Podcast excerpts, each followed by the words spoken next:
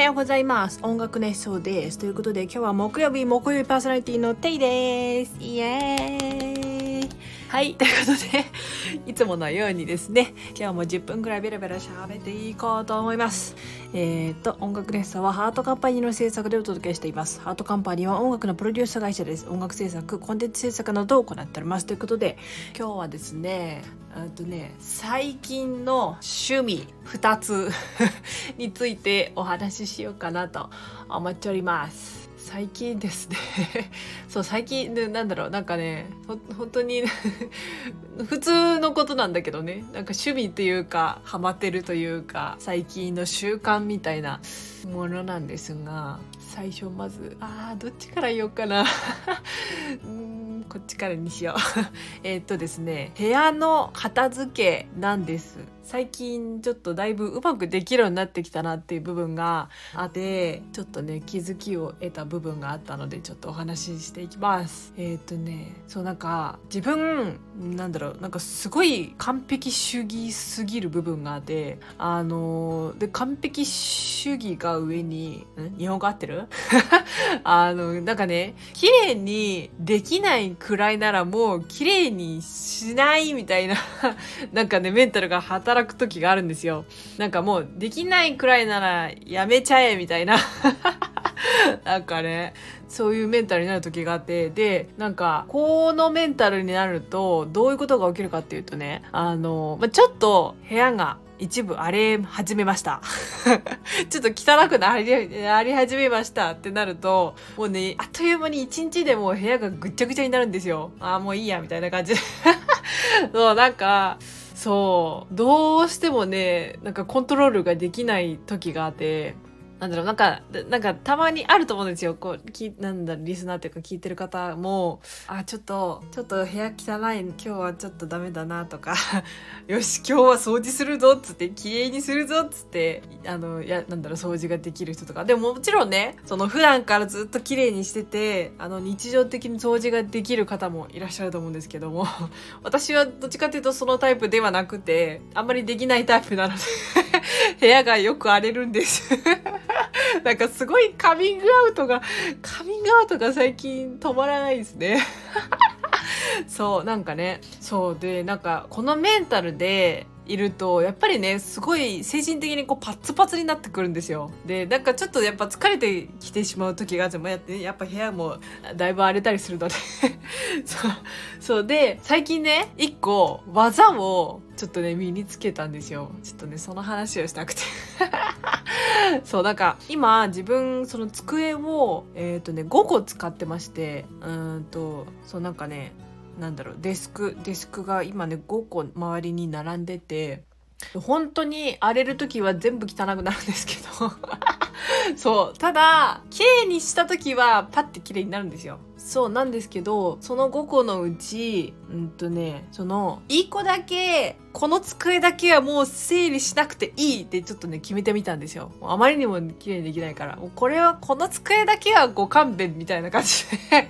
あのもうなんかね諦めてみたんですよ。なんかそしたら他の机が汚くなくならなくなった。え？違うな。あれ？違うな。汚くならなくなった。よし言えた。そう。汚くならなくなったんですよ。日本語合ってるかな？綺麗になったんです。そう。なんかその 5, 5個あるテーブルのうち1個を許す。だから5分の1は汚くて OK みたいにするとなんか他のテーブルが綺麗に保てることが分かったんですよ。なんか自分の特性の話なんですけどね、多分ね、これね。そう、他の人もこれでもしかしたらうまくいくかもしれないし、いかない可能性はあるんですけど、なんか自分はなんかそういう部分があることが最近分かったんですよ。発見したんです。そう。そう、なのでなんかね、そう。この部分だけいい加減にしていいって思うとなんか他が余裕ができて余裕余裕というかああの机に投げときゃいいやみたいなホイホイしとけばいいやみたいなのがなんかすごい気が楽になったんですよ。なんかわかります？これ。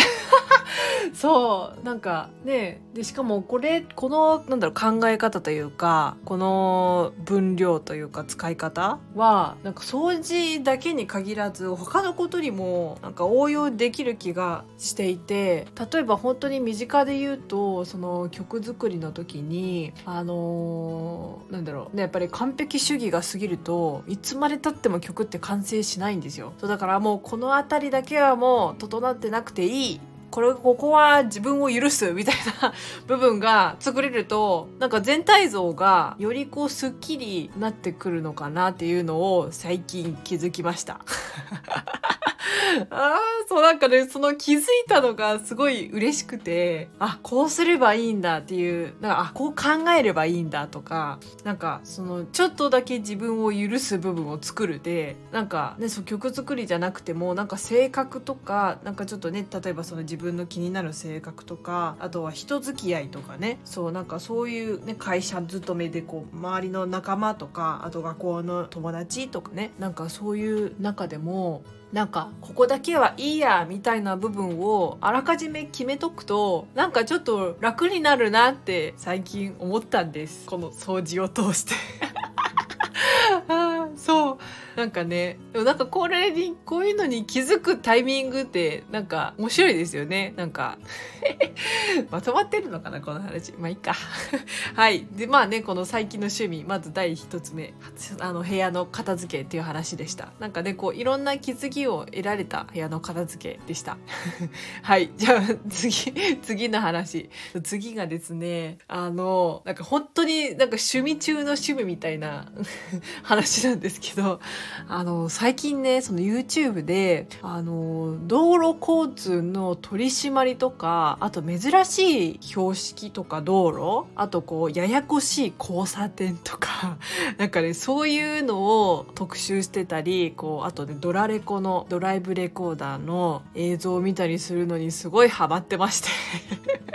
なんでそこやねんって思うんですけどなんかね見ちゃうんですよ最近。そう。でなんだろう例えばあとなんだろうこう地方によってこうなんかいろんな言い方がある違反とか あったりして例えばそのよく言われてるのが「伊予の早曲がり」ってやつですね。あとはなんか同じ曲がり方なんだけども地域によって名前が違ってあの松本走りとかなんかねそういう名前で呼ばれてる、まあ、ちょっと危険なあの車両の通行法があるんですよ。やっちゃいけないっていうか危ないのでね。まあこれ何かっていうとあの、まあ、交差点がありました。でそこで、えーえーと、右折したい車とあと直進したい車がいました。そしたらあの道路交通法上、えーとね、直進の方が優先なんです。優先。なので右折したい車はあの直進の車をまっすぐね通りたい車を待たなきゃいけないんですよ。でいなくなってから曲がっていいよっていうルールなんですね。その優先順位が決まってるので。そうけどこの伊予の早曲がりとか松本走りっていうのがあの信号がねこう青にピッて変わった途端に右折の車がビューンっていてあの直進の車より先に曲がっちゃうみたいなことをする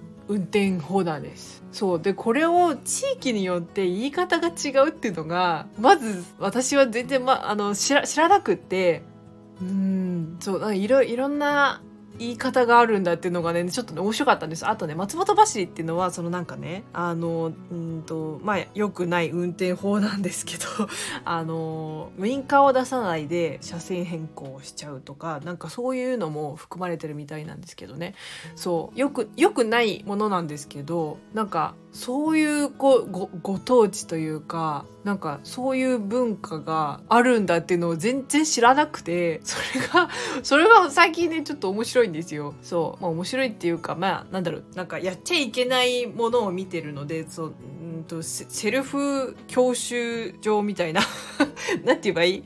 その免許講師の時にどあのねあの危険な運転例を見る映像を見るみたいな時間あるじゃないですか。それそれをなんかちょっとセルフでやってる感じなんですけど。